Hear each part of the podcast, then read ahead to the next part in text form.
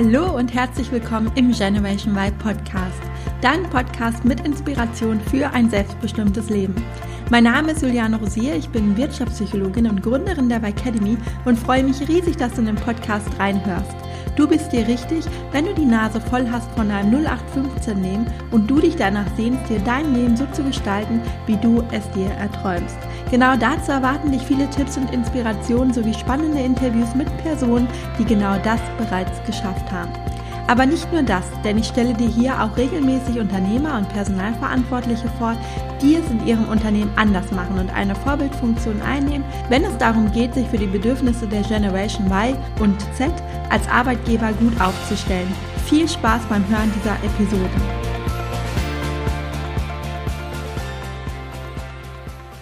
Ja, hallo zu einer neuen Folge. Ich hoffe, die Aufnahme klappt jetzt gut, denn vor unserer Haustür, du hast es vielleicht bei Instagram mitbekommen, ist eine Baustelle schon seit mehreren Wochen und die sehr, sehr laut ist. Aber jetzt gerade ist es ruhig und ich hoffe, dass ich die Folge jetzt in Ruhe aufnehmen kann. Und zwar geht es heute um das Thema, wie du zum Experten wirst.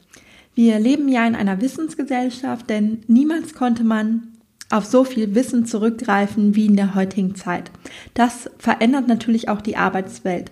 Je nachdem, wie alt du bist, kannst du dich vielleicht auch noch an Zeiten erinnern, in der derjenige im Unternehmen das Sagen hatte mit dem größten Wissen. Und dieses Wissen wurde oft für Machtspielchen ausgenutzt. Du kennst bestimmt auch den Spruch, Wissen ist Macht an dem auf jeden Fall auch was Wahres dran ist, der aber in der Vergangenheit oft auch ausgenutzt wurde. Konnte man jemand nicht leihen oder wollte man seine eigene Position im Unternehmen stärken bzw. sich einen Vorteil verschaffen, behielt man eben das Wissen oder einen Teil davon für sich, damit der andere eben, also der Arbeitskollege oder die Arbeitskollegin, eben einen Nachteil hatte. Man wollte sich ja schließlich nicht ersetzbar machen. Diese Zeiten sind zum Glück inzwischen vorbei. Warum? Ganz einfach deshalb, weil für jeden das Wissen durch das Internet ja frei zugänglich ist. Aber trotzdem gilt der Spruch, Wissen ist Macht nach wie vor. Denn auch wenn das Wissen heutzutage in großen Teilen frei zugänglich ist, ist auf der anderen Seite aber das Wissen heutzutage viel, viel schneller veraltet. Früher war es ja oft so, dass man eine Ausbildung gemacht und einen Beruf erlernt hat und dann bis zur Rente in diesem gearbeitet hat. Und klar gab es auch mal Gesetzesänderungen, Erneuerungen oder technische Fortschritte, in die man sich dann immer wieder einarbeiten musste, aber weitaus seltener und nicht so umfangreich wie in der heutigen Zeit. Fast täglich gibt es ja neue Erkenntnisse, die wir uns aneignen müssen und Themengebiete werden immer komplexer. Und genau das ist der Grund dafür, dass man in der Arbeitswelt auch immer mehr auf Spezialisten setzt. Denn es ist einfach utopisch, in dieser Wissensgesellschaft sich mit mehreren Themen gleichermaßen in der Tiefe auszukennen. Und man setzt eben auf Experten, die sich tief in eine Materie eingearbeitet haben und dieses Wissen stets up-to-date halten. Selbstständigen wird deshalb geraten, sich möglichst spitz zu positionieren und sich in dem Thema dann zum Experten auszubilden, statt mit einem Bauchladen auf Kundenakquise zu gehen. Früher war es oft so, dass es Trainer gab, die eigentlich alles gemacht haben. Das heißt, wenn ein Vertriebstrainer zum Beispiel für ein Zeitmanagement-Seminar angefragt wurde, hat man das auch angenommen in der Regel und eben ein Training dafür entwickelt. Man hat irgendwie zwei, drei Bücher gelesen und daraus ein Training gebastelt. Das funktioniert in der Form aber heute aus den bereits genannten Gründen einfach so nicht mehr. Und eins gleich vorweg, auch wenn du angestellt bist, ist es wichtig, dass du zum Experten wirst, denn das erhöht deine Attraktivität auf dem Arbeitsmarkt ungeheim. Also, egal ob du selbstständig oder angestellt bist, die Folge ist auf jeden Fall wichtig für dich. Vielleicht stöhnst du jetzt auf und sagst, puh, aber ich weiß ja gar nicht, auf welchem Gebiet ich mich zum Experten weiterbilden sollte. Ich kann von allem ein bisschen, aber nichts wirklich gut. Und das glaube ich dir nicht, denn jeder von uns kann etwas wirklich gut und hat einzigartige Stärken, auch wenn du dir dessen vielleicht jetzt noch nicht bewusst wirst. Um Experte zu werden, ist es notwendig, dass du dich für ein Thema interessierst und eine Leidenschaft dafür mitbringst. Denn wenn das der Fall ist, wirst du intrinsisch motiviert sein, dich in diesem Bereich weiterzubilden und dazu zu lernen. Du solltest außerdem auch deine Stärken mit einbringen können. Und keine Sorge, wie gesagt, jeder Mensch hat einzigartige Stärken, auch wenn du sie derzeit vielleicht noch nicht erkennen kannst. Bei mir selbst ist es zum Beispiel so, dass ich mich darauf spezialisiert habe, wie du wahrscheinlich weißt, wie man seine Berufung findet, also einen Job, der richtig, richtig gut zu einem passt. Und auch wenn ich in meiner Arbeit schon viele Menschen genau darin unterstützt habe, lese ich regelmäßig Bücher zu dem Thema. Die meisten Aspekte in den Büchern kenne ich dann natürlich meistens schon, weil vieles sich einfach wiederholt, aber es gibt fast immer wieder auch Aspekte oder Ansätze, die ich mir aus einem Buch herausgreife und sie in meine Arbeit dann mit einbaue.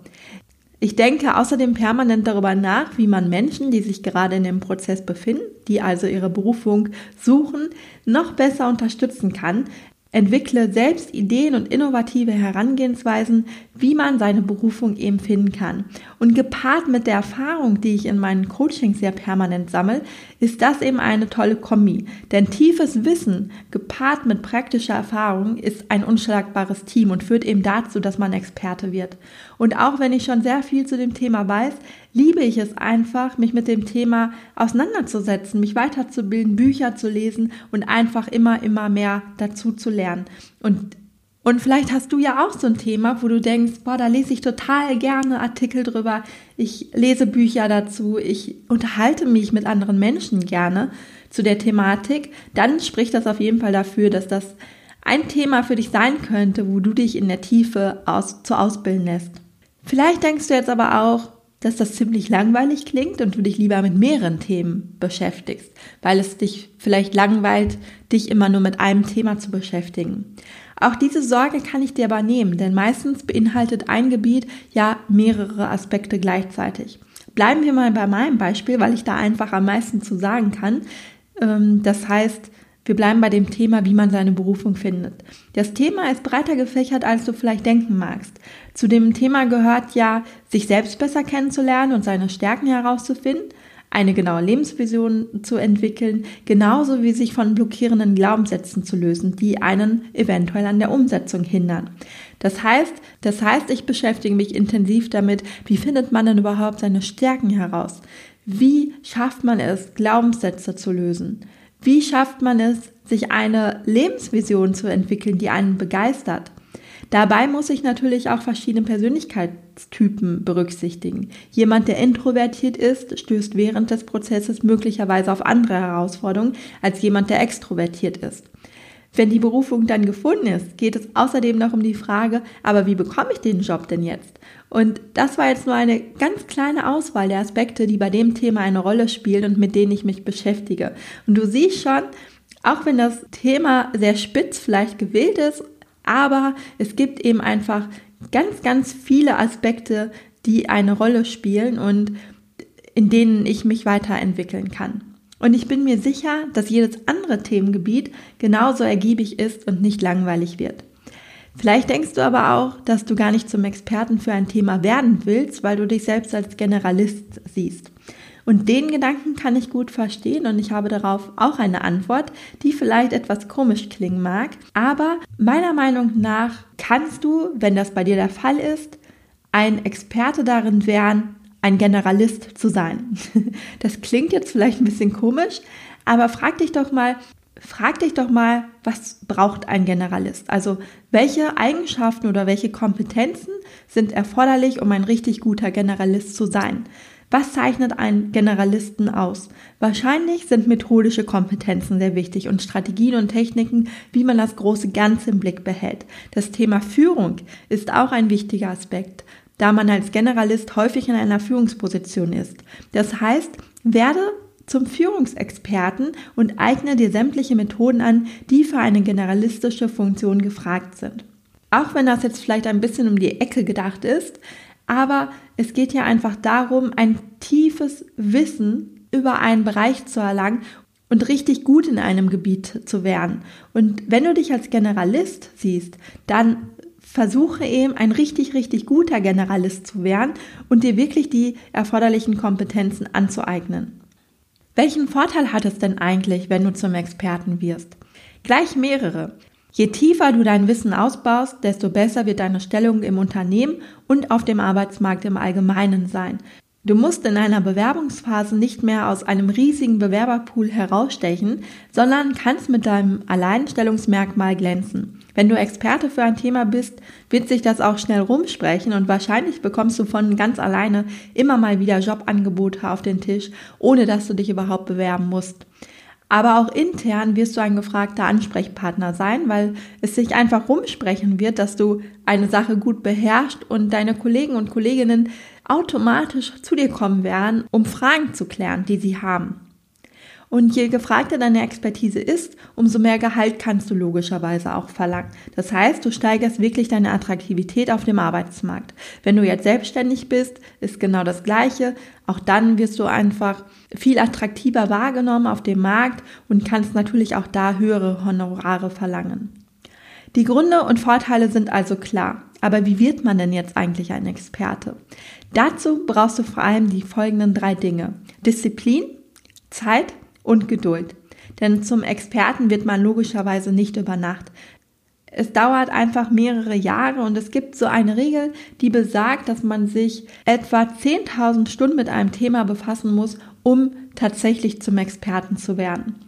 Beschäftige dich also so viel wie möglich mit deinem Thema. Lies Bücher, geh auf Weiterbildung, besuch Vorträge, geh auf Seminare, Schau, ob es in den sozialen Medien Gruppen zu diesem Thema gibt, in denen du dich austauschen kannst und saug einfach alles zu dem Thema auf, das du finden kannst.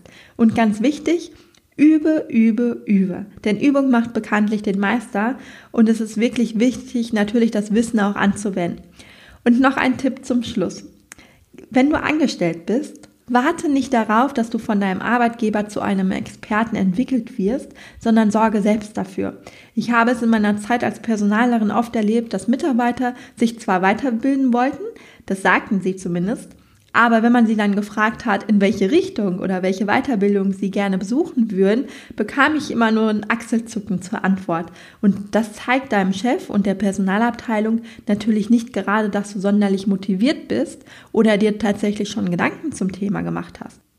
Einige fragen den Chef oder die Personalabteilung dann auch, was es denn so gibt. Aber dieses Vorgehen ist einfach nicht klug, weil es für dich natürlich viel interessanter und sinnvoller ist, wenn du dir aktiv eine Weiterbildung aussuchst, an der du auch gerne teilnehmen würdest und deinen Arbeitgeber dann gezielt fragst, ob er dich bei dieser Weiterbildung finanziell oder mit einer Freistellung unterstützen kann. Und wenn du entsprechende Argumente vortragen kannst, die dafür sprechen, ist es natürlich umso besser.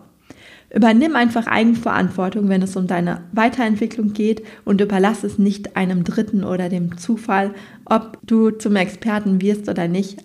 Das ist wirklich mein wichtigster Tipp in dieser Folge. Übernimm Eigenverantwortung, wenn es um deine Weiterentwicklung geht und warte nicht darauf, bis dich jemand an die Hand nimmt und dafür sorgt, dass du zum Experten wirst, sondern sorge einfach selbst dafür. Und am Ende ist es natürlich auch entscheidend, dass du dein Wissen anwendest. Denn die Menschen um dich herum sollen ja von deinem Wissen profitieren und erkennen, dass du Experte für das Thema bist. Deswegen ist es auch wichtig, dass du darüber sprichst und es einfach teilst. Denn es bringt natürlich nichts, wenn du dein Wissen für dich behältst und niemand weiß, wie gut du aufgestellt bist. Vielen Dank fürs Zuhören und dass du in den Generation Y Podcast reingehört hast. Ich hoffe, dir hat die Folge gefallen und du konntest die ein oder andere Inspiration für dich mitnehmen. Wenn du weitere Anregungen dazu möchtest, wie du in deinem Job zufriedener und vor allem selbstbestimmter werden kannst, dann abonniere gerne meinen Podcast oder folge mir auf Instagram. Und falls du selbst noch auf der Suche bist nach einem Beruf, der dich wirklich erfüllt und der richtig gut zu dir passt, dann hole dir auf meiner Website www.julianerosier.de meinen Erfolgsplan für deine berufliche Neuorientierung. Bis zum nächsten Mal, deine Juliane.